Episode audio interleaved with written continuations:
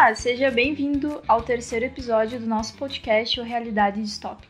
Eu sou a Mari, especialista em estratégia digital, e comigo também eu tenho o Jordi, especialista em novos modelos de gestão. Fala, gente, tudo bem? E hoje a gente decidiu dar um rolezinho para o futuro. Falar um pouco sobre essas novas tecnologias, esses novos produtos, serviços e opções que estão surgindo com cada vez mais força nas prateleiras do mercado e com mais acesso facilitado ao nosso consumo. Talvez sejam coisas que você tenha visto apenas nos filmes de ficção científica, como Star Wars, Star Trek, todos esses filmes que previam como o futuro seria com a tecnologia, mas a verdade é que isso está cada vez mais acessível para nossa realidade e cada vez mais rápido de consumo e chegar nas nossas casas. São coisas que talvez você já tenha acesso imediato, que você já tenha até consumido, mas você não percebeu. Então a gente vai falar um pouquinho sobre essas novas tecnologias, debater um pouco sobre o que são elas, como elas estão surgindo, quão malucas elas são e basicamente os impactos que elas vão trazer para nossa sociedade e para nossa vida. Para começar, a gente já quer meter o pé na polêmica e falar realmente sobre um assunto que traz tanto debate porque influencia não só o nosso consumo, mas a nossa própria linhagem enquanto seres humanos. Isso mesmo, a gente vai começar falando sobre o biohacking. Talvez você ainda não tenha ouvido falar desse termo, mas ele tá sem dúvida sendo um dos mais polêmicos nos últimos tempos. Esse assunto que surgiu com um descendente da NASA, vamos dizer assim, o ex-cientista Josiah Zeiner, ele saiu da organização norte-americana e começou a fazer auto-engenharia genética começou a aplicar a tecnologia que chamam de CRISPR dentro do próprio corpo para mudar a genética da sua biologia. Maluco isso, né? Não só maluco, porém muito perigoso. Acho que o principal ponto sobre isso é realmente como isso impacta, porque quando a gente vai pensar em, em concepção genética, sempre foi muito na sorte, né?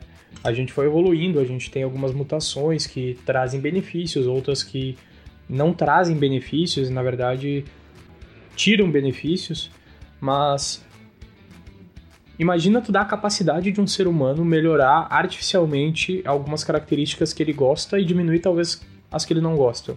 Aí a gente entra num debate ético, numa linha subjetiva, numa parada que assim, não tem certo e errado, não tem como a gente regular o corpo do outro. Mas ao mesmo tempo ele tá mexendo com a linhagem dele, entendeu?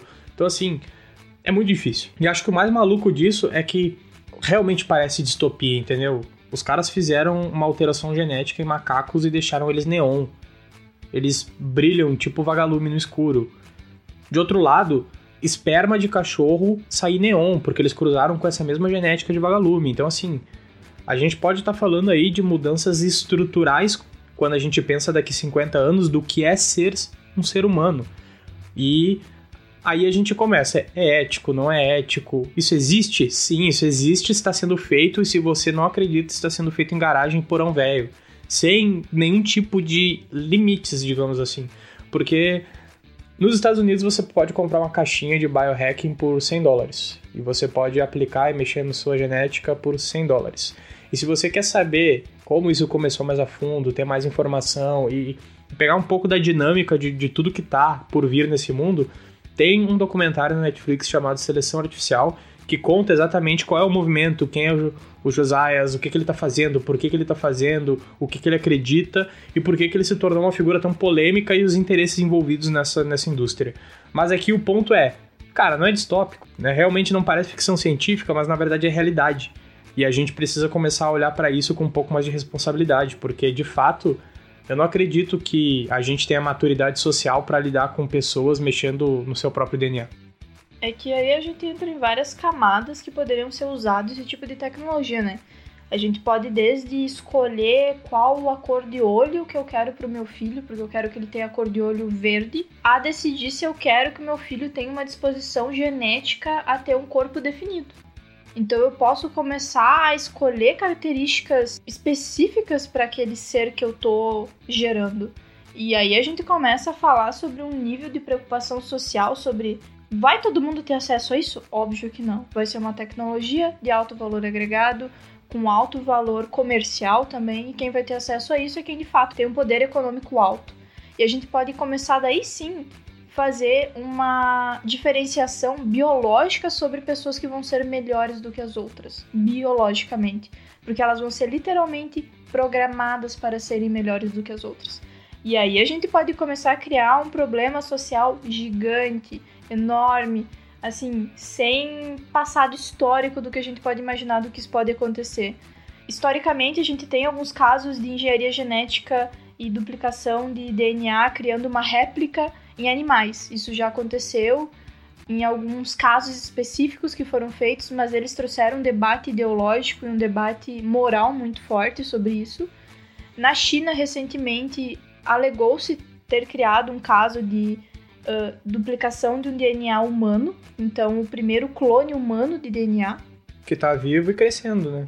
Que está se desenvolvendo, então, óbvio, não se tem a real identidade dessa família que está gerando essa criança que tem uma cópia de DNA, mas segundo o cientista que uh, de fato criou esse, essa duplicata, aconteceu e está em gestação e não se sabe como que isso vai impactar na vida desse ser humano que está sendo gerado e também na cadeia da linhagem dessa pessoa. Ah, não, é, não é aconteceu, não é? Então, tipo assim, ele espirrou e saiu um clone, né?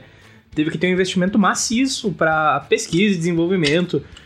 Tem, tem toda uma polêmica em cima de tipo, o interesse chinês estava lá, o, o governo investiu nisso, não investiu nisso, foi um treco de de, de, de fármaco mesmo, indústria farmacêutica tentando fazer.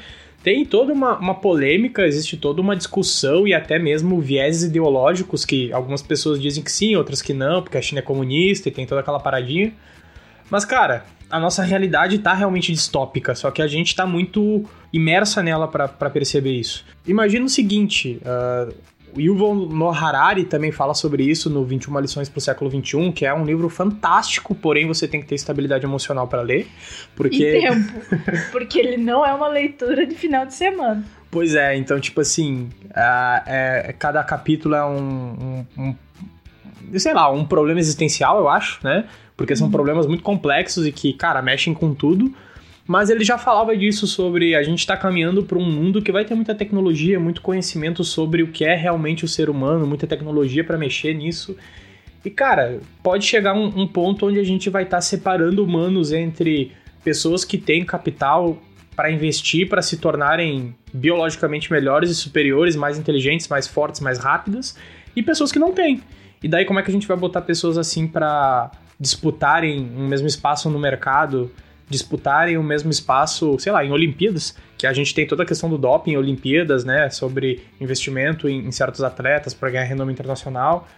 Então, cara, como é que a gente faz isso se o cara foi programado desde o DNA para ser um cara melhor e, e, com mais características benéficas para ele? Me diz por, por onde é que a gente começa essa brincadeira?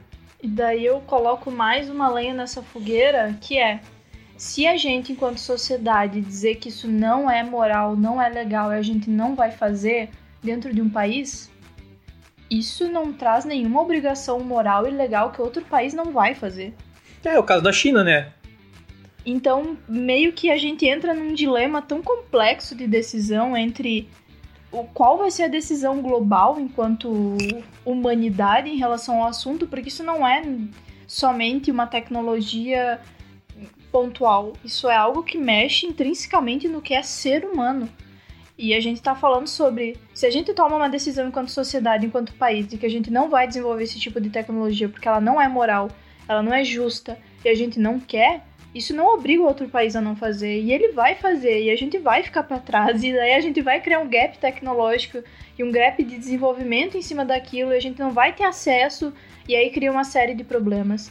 E eu só tô trazendo esse ponto porque isso é um ponto de reflexão que de fato eu tenho quando eu penso sobre esses assuntos, quando a gente fala sobre tecnologias como essa que afetam diretamente algo que é tão complexo de se falar, que é a própria genética humana, e ao mesmo tempo que a gente não vai ter como ter uma decisão global. Porque hoje, de fato, a gente tem alguns organismos internacionais que eles juntam interesses globais, mas de fato eles não são tão efetivos em governar o globo como deveriam ser. Não, como falando... a gente tem, por exemplo, a ONU, a Organização Mundial do Trabalho, a Organização Internacional do Comércio e tantas outras organizações que de fato não fazem esse papel de regular o organismo internacional como deveriam. Não juntam esse interesse, não juntam na mesa pontos em comum. Então aqui a gente traz esse debate que é muito mais complexo, muito mais amplo, mas que é interessante que a gente saiba que isso já existe, que nos Estados Unidos tu compra uma caixa e tu pode fazer isso em casa. E meu Deus, entendeu? Qual é a responsabilidade que eu tenho isso se eu injeto isso numa criança? E aí? É, tem louco para tudo, né? Duas pontuações rápidas, né? Uh, de forma geral, essas, essas autarquias né, supranacionais, elas recebem dinheiro de governos. Então, assim, existe uma influência política e, e financeira ali no meio disso. E mais importante do que isso, eu acho que é legal lembrar que, tipo assim, é óbvio que existem visões extremas sobre o assunto, eu não quero me prender a isso, mas pontualmente a ONU também está envolvida em escândalos de, de atividade sexual, tem alguns escândalos também de tráfico. Algumas pessoas dentro dessas organizações facilitam que isso aconteça, enquanto outras tentam o máximo possível fazer com que isso não aconteça. Então, assim, mesmo que a gente delimite alguma organização supranacional que vá defender isso, a gente sempre tem que lembrar que são pessoas e pessoas têm interesses. Então, assim, por mais que tenha um grupo de pessoas tentando fazer o que ele acha correto e justo, sempre vai ter um outro lado pensando que aquilo talvez não seja moral e ético. E aí vem um problema, que na prática as pessoas estão fazendo isso. Esse é o ponto. Não é tipo assim se elas vão fazer, elas já estão fazendo isso. A gente só não consegue ainda mensurar os resultados. Tem gente que já mexe em casa, no porão, na sua própria genética. E essas pessoas continuam sendo seres humanos e trabalhando com a gente. Não é se vai acontecer, já está acontecendo. O problema é e quando isso ganha uma proporção aonde realmente isso afeta sistematicamente estruturalmente o que a gente chama de sociedade. E aí, o que, que a gente faz? Bom, provavelmente a gente ainda vai ver os próximos capítulos dessa novela por aí. Então, se você quiser ver mais sobre esse assunto, a gente vai deixar algumas referências aqui na descrição. E partindo para o próximo assunto, para a gente não se estender muito nesse, porque, olha, só ele já é um assunto à parte. A gente vai falar um pouco sobre um caso muito curioso que acontece no mundo inteiro através da tecnologia, mas que aqui no Brasil ganhou um aspecto de meme que a gente utiliza muito nas mídias sociais e que provavelmente você já viu, mas não sobre esse nome, que é o famoso deepfake. Que ele é essa tecnologia que tem a intenção de alterar as imagens, alterar o som e a percepção daquela filmagem com o interesse de tornar ela algo que ela não é. Ela pode ser usada de má fé, mas também de forma muito divertida e descontraída, como por exemplo Bruno Sartori faz através das suas montagens. Talvez você já tenha visto por aí, ele faz montagens relacionadas tanto à política quanto a celebridades e faz essas montagens que ficam até em certo nível esdrúxulas para de fato mostrar que aquilo não é realidade, não reflete a pessoa que está sendo feita na montagem, mas que sim é uma brincadeira e é um meme ali que ele monta. Afinal, a gente está no Brasil, grande parte da nossa capacidade de produção advém de memes. Isso também de fato é muito interessante. Mas o deepfake tem um lado muito sombrio e muito preocupante, que é de fato quando ele é usado para manipular informação e para manipular imagens e coisas que as pessoas dizem ou não disseram. Talvez você tenha visto um caso que aconteceu, que foi durante a eleição norte-americana, de alguns deepfakes que foram produzidos em relação aos candidatos. Então, esse nível de manipulação da informação, ele é tão preocupante, mas ao mesmo tempo pode gerar casos tão descontraídos, como é o caso que o Bruno Sartori faz aqui no Brasil. Coisas importantes de se saber, né? Para quem nunca viu o que é deepfake, seria um Photoshop em vídeo. Então a mesma manipulação de imagem que tu faz uma foto de uma celebridade para tirar celulite, diminuir gordurinha, aquela coisa bem estereotipada para capa de revista, uh, o deepfake faz para vídeos. E pontualmente o Bruno Sartori é uma referência porque ele faz brincadeira com isso. Mas essa brincadeira gerou visibilidade para ele. Alguns partidos políticos procuraram ele e ele falou que ele negou partidos políticos para fazer deepfakes contra candidatos. Não falou nomes, obviamente, mas aí a gente já tem uma tendência de, pô, tem gente que sabe que se existe, isso pode ser benéfico, ainda mais dentro de política. Tu já imaginou tu receber um vídeo de um candidato no teu WhatsApp, no grupão da família, que, pô, tu tá indeciso ali se tu vai votar no cara nas próximas eleições e tu recebe, o cara tá falando um monte de coisa que você não esperaria dele. Cara, tu não sabe se realmente é o cara. E o deepfake ele é tão preocupante porque ele realmente consegue mudar muito e dar uma veracidade muito ampla nesse sentido. Tem um caso de uma mulher nos Estados Unidos que ela foi vítima de deepfake por conta de uma relação que ela teve com uma pessoa, não deu certo, e essa pessoa fez um deepfake dela no corpo de uma atriz pornô. Então ele botou o rosto dela no corpo de uma atriz pornô e ela foi rechaçada por conta disso. Uh, tanto a nível de academia quanto a nível de estudo e trabalho. Cara, ela não, não conseguiu mais criar relações fortes com as pessoas que ela conhecia, e isso atormentou ela durante alguns anos.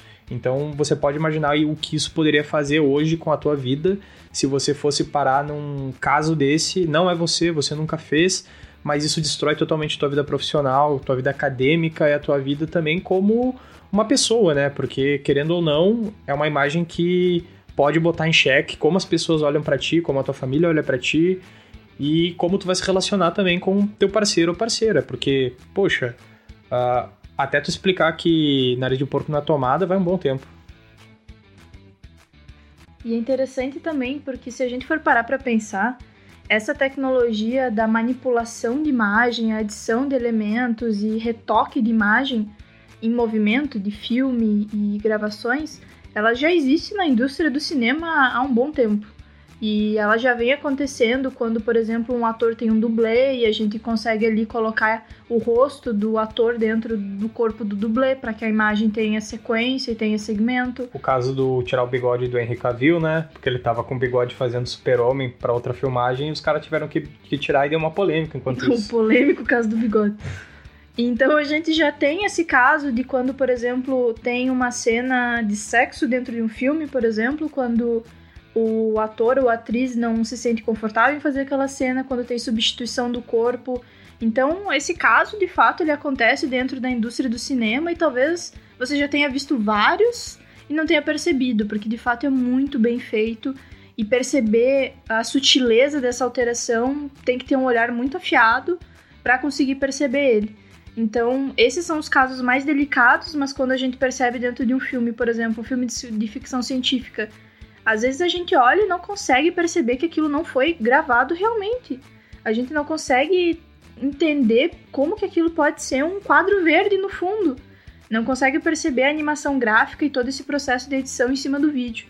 Então a tecnologia ela já existia, ela já estava em andamento, a gente já consome ela enquanto consumidores dessa indústria, mas agora ela está sendo usada para outro viés. E ela chegou em outro nível.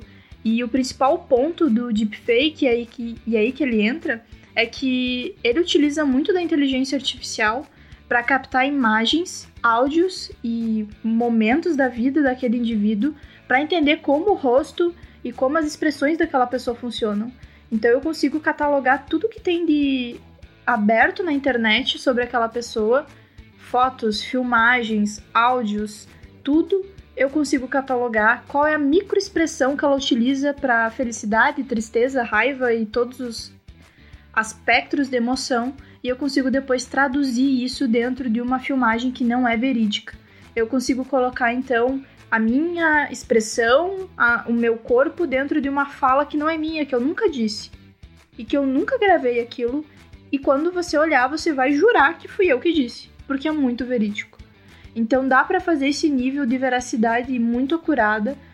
Mas também, por exemplo, o Bruno Sartori que a gente citou é uma pessoa que utiliza isso dentro de uma de um limite que tu sabe que aquilo não é verdade, porque ele extrapola o esdrúxulo realmente para fazer um meme, fazer uma brincadeira e mostrar como aquilo pode ser utilizado. Mas também pode ser utilizado do lado da má fé e do lado de extrema, de extrema enganação, realmente, com quem está vendo.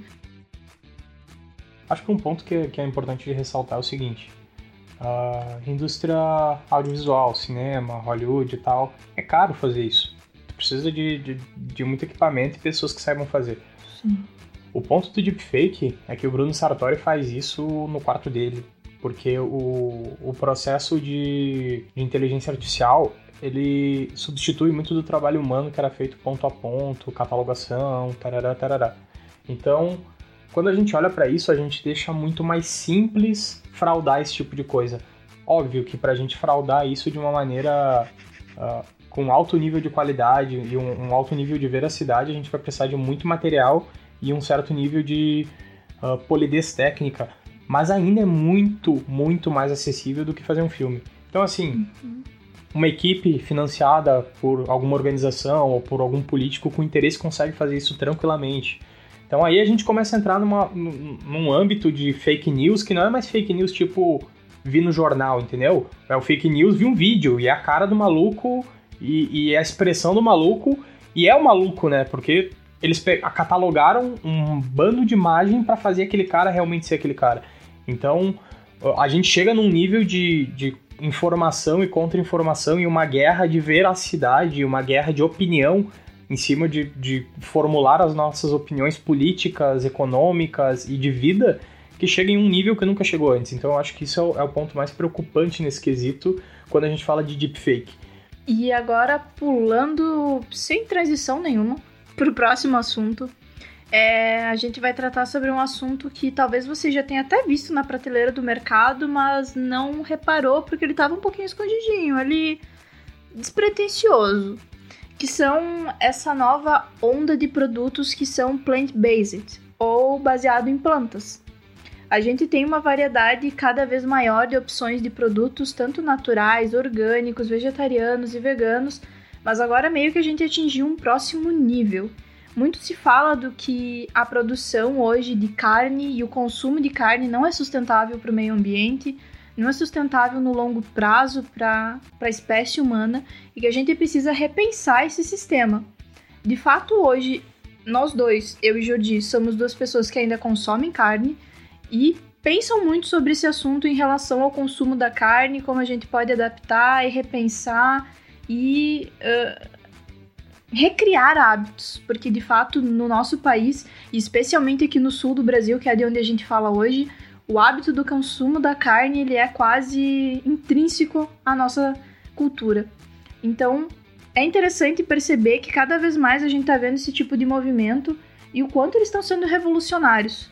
Porque não faz muito nos Estados Unidos começou a surgir essas marcas que produzem carnes que são idênticas em gosto, em textura, em cheiro, em tudo a carne, mas que não são carne.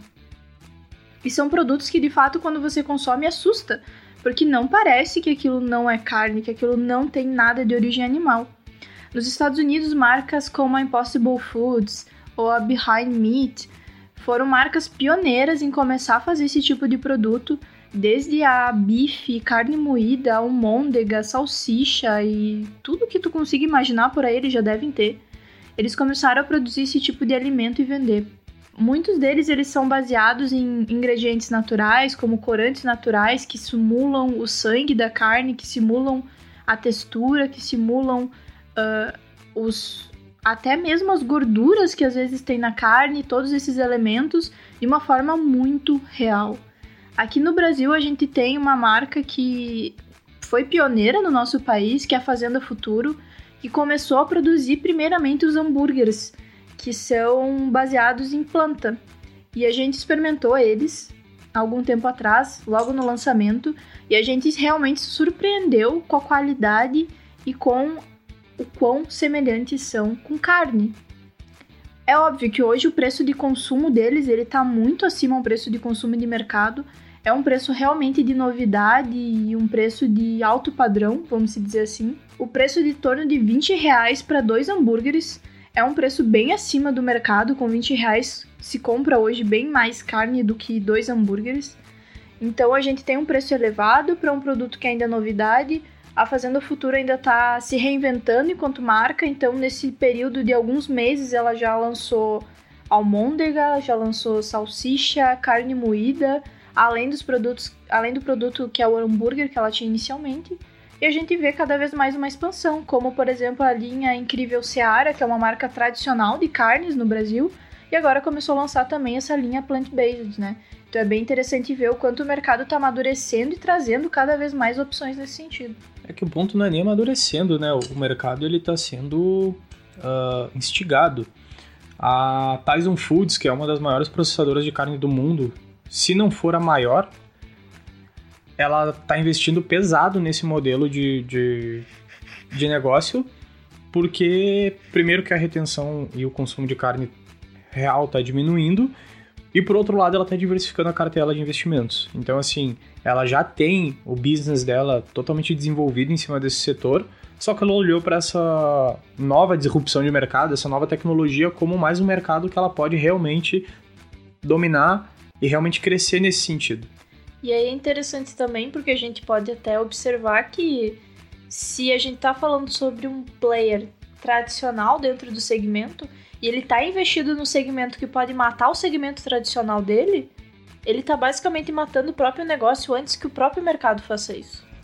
E aí é interessante observar como a visão de longo prazo está sendo tão visionária. Sim, ele está se tornando o próprio rival.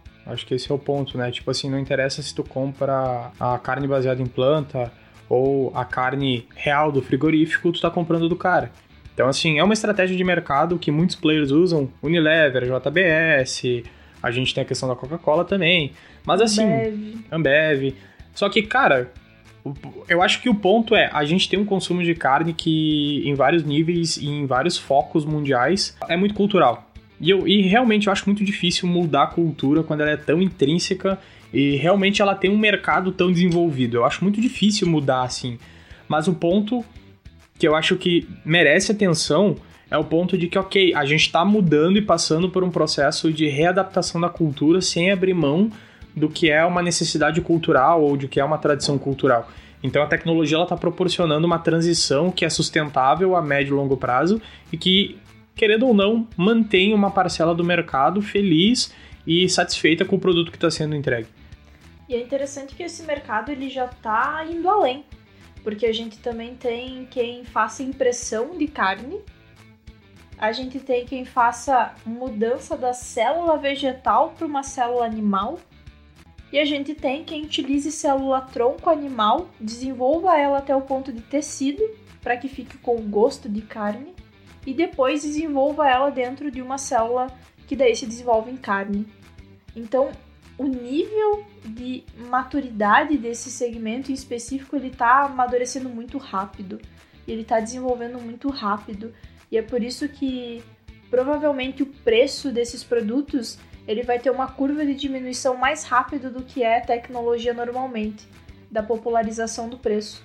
Então no Brasil a gente tem o que? Um torno de um ano, eu acredito que a Fazenda Futuro esteja atuando com mais força no Brasil, com venda de produtos. E a cartela de produtos aumentou, o preço não diminuiu drasticamente, mas a gente está aumentando a cartela de produtos. Então a gente vai ver uma diversificação em produtos, a gente vai começar a ver uma diversificação de concorrentes de mercado, players tradicionais trazendo essa diversificação também, como a linha Seara Incrível, que é baseada em plantas, e a gente também vai começar a ver uma diminuição de preço, porque esses players que estão fazendo a inovação de fato eles vão começar a pressionar o mercado para ter diversificação. Então é maluco pensar que de uma célula animal eu consigo produzir carne, que eu não preciso matar o animal para comer carne. E é maluco pensar que de uma célula vegetal eu consiga produzir uma célula animal.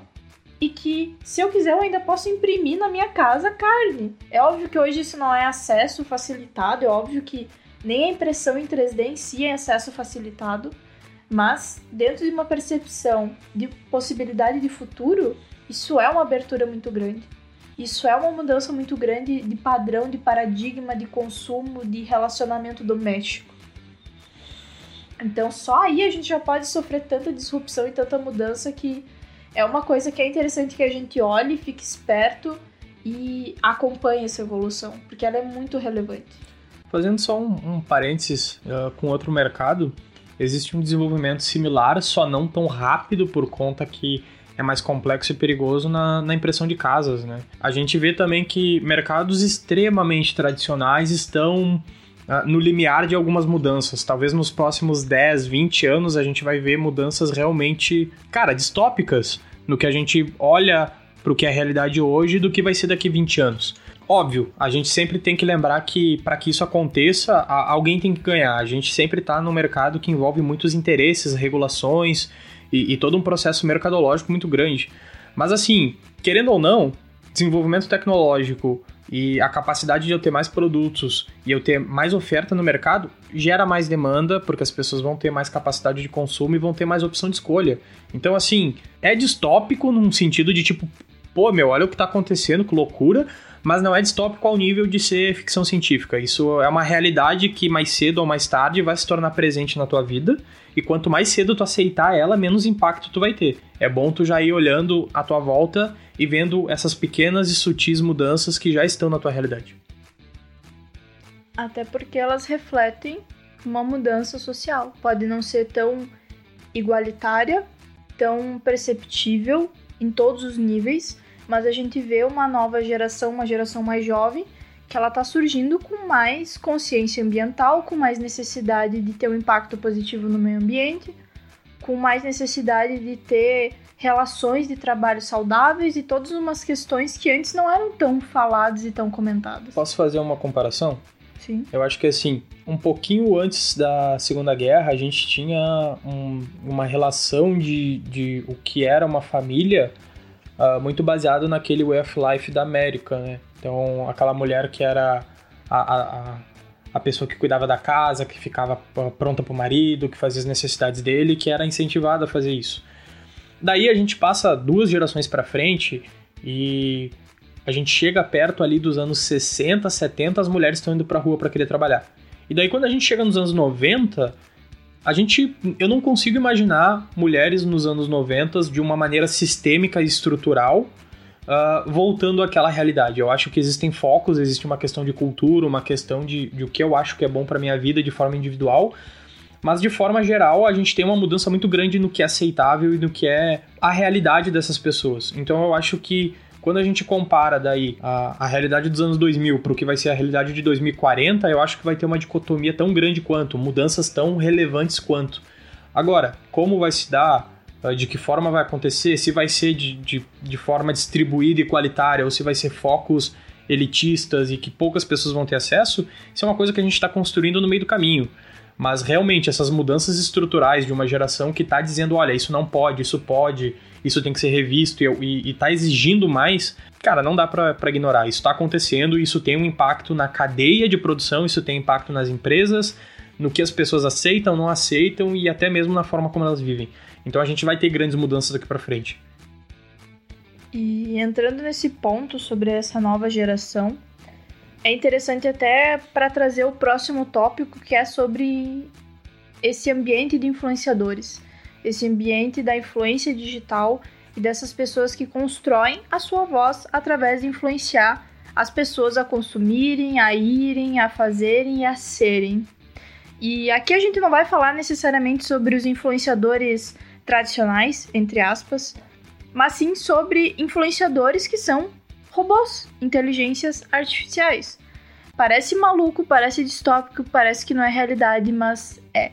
Existe uma série de influenciadores digitais que atuam, por exemplo, dentro do Instagram, principalmente, que é uma ferramenta muito poderosa para influenciadores, mas que são, na verdade, robôs, que são inteligências artificiais que estão ali dentro daquele ambiente influenciando pessoas reais, sendo que elas não o são. Parece maluco, Parece que não é verdade, mas se você procurar no Instagram, por exemplo, o arroba Lil Miquela, você vai encontrar uma inteligência artificial que canta, que dança, que faz eventos, que influencia a comprar roupas, tendências de moda, maquiagem, lifestyle, tudo isso sendo que ela não necessariamente está viva. E você pode pensar, não, isso é muito maluco, quem é que é o adolescente, a pessoa que vai querer se influenciar por uma inteligência artificial.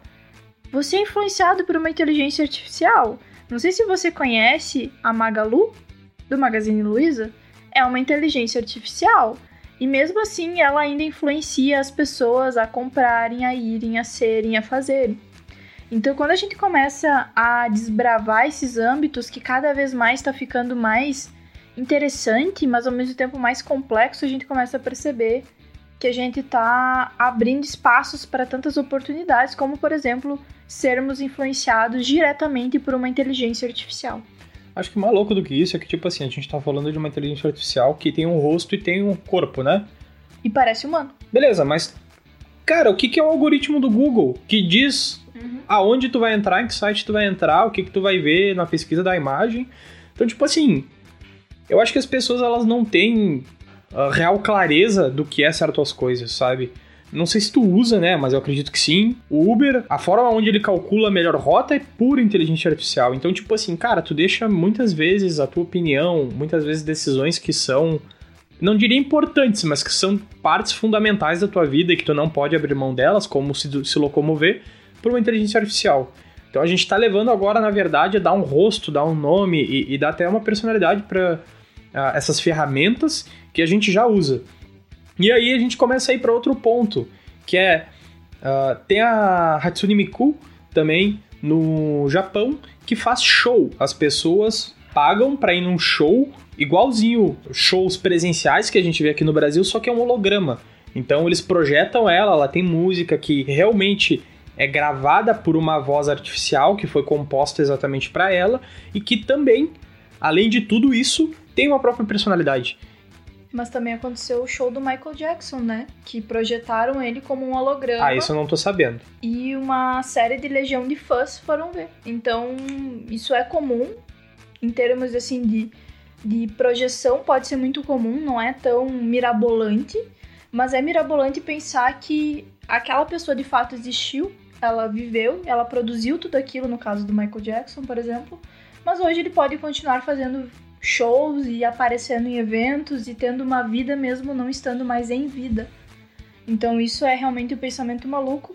E falando sobre hologramas e essa parte mais específica dessa tecnologia, na Alemanha também tem um circo que ele é 100% produzido por hologramas. Então os animais, as experiências, os palhaços, uh, essa toda essa integração do circo, ele é produzido por hologramas e as pessoas pagam para ver hologramas se apresentando dentro do picadeiro do circo.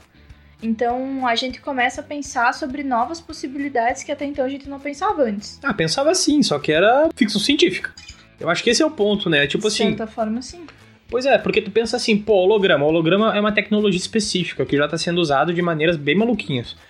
Mas daí tu pega inteligência artificial. Tu, tu conecta essas duas, tu cria realmente aquela inteligência artificial que consegue pensar e, e, e, dialogar com pessoas que a gente via nos anos 80, 70 como ficção científica. E aí a gente entra na parte interessante que uma inteligência artificial, ela pode ter um corpo, ela não, não precisa ter um corpo. Ela pode estar em nuvem, ela pode estar fisicamente, como a Sofia, que é uma inteligência artificial, só que ela possui um corpo, uma estrutura mais material e mais física.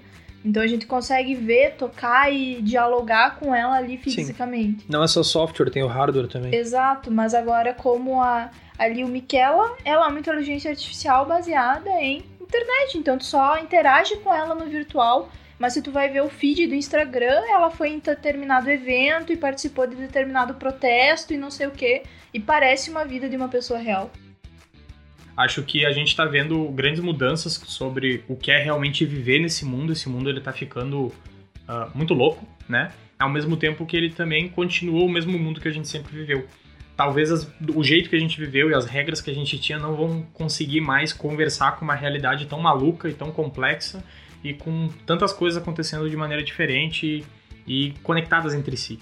Eu acho que a gente precisa começar a rever exatamente o que, que é o normal porque, cara, com tanta coisa acontecendo diferente, eu acho que a gente precisa atualizar as preferências de normal. E é justamente por isso que a gente decidiu trazer esse tópico e falar sobre esses pontos, porque parecem que eles são tão desconexos entre si, que são tecnologias que não conversam e não estão no mesmo nicho e não estão afetando da mesma forma o mercado consumidor, porque tem umas que estão mais desenvolvidas, outras um pouco menos, algumas são mais acessíveis, outras ainda não estão em comercialização em massa, mas ao mesmo tempo todas elas trazem um aspecto central que é a capacidade de mudar completamente como a gente vive. Seja em nível profissional, em nível pessoal ou em nível de relacionamento entre seres humanos. Então a gente tem que olhar para essas tecnologias, tem que no máximo tentar entendê-las, e tentar observar como elas estão escalando o seu poder para entrar no mercado consumidor. O que, que elas estão fazendo, como elas estão fazendo, qual o objetivo que elas vão trazer para nossa sociedade. E é por isso que a gente trouxe esses assuntos e decidiu debater um pouquinho sobre algumas dessas tecnologias que a gente considera tão disruptivas e com um potencial tão transformador. Porque elas trazem oportunidades, mas também trazem muitos desafios principalmente em termos regulatórios, de como governos e como instituições e como sociedade a gente vai regular o uso dessas ferramentas, dessas tecnologias e desses produtos que estão surgindo no mercado. Cada vez mais o cenário vai ficar mais complexo. Então, o assunto ele não morre aqui, na verdade, ele apenas inicia em debates como esse. Então é interessante que a gente comece a conversar sobre isso, traque informações sobre esses assuntos e leve adiante essa informação.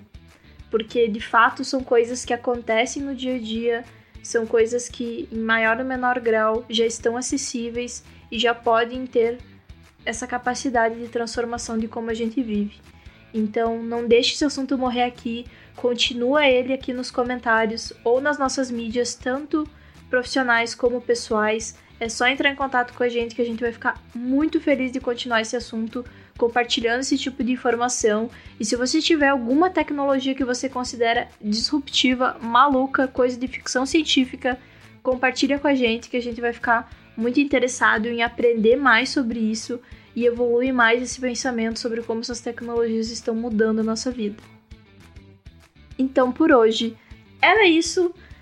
Não deixe de comentar aqui qual tecnologia você acha que está mudando completamente a nossa vida e não perca o nosso próximo episódio que a gente vai falar sobre algum assunto por aí que permeia todo esse movimento de inovação, transformação digital, mudança de mercado e digitalização. Te vejo no próximo episódio do nosso podcast e até mais. Tchau, tchau, galera.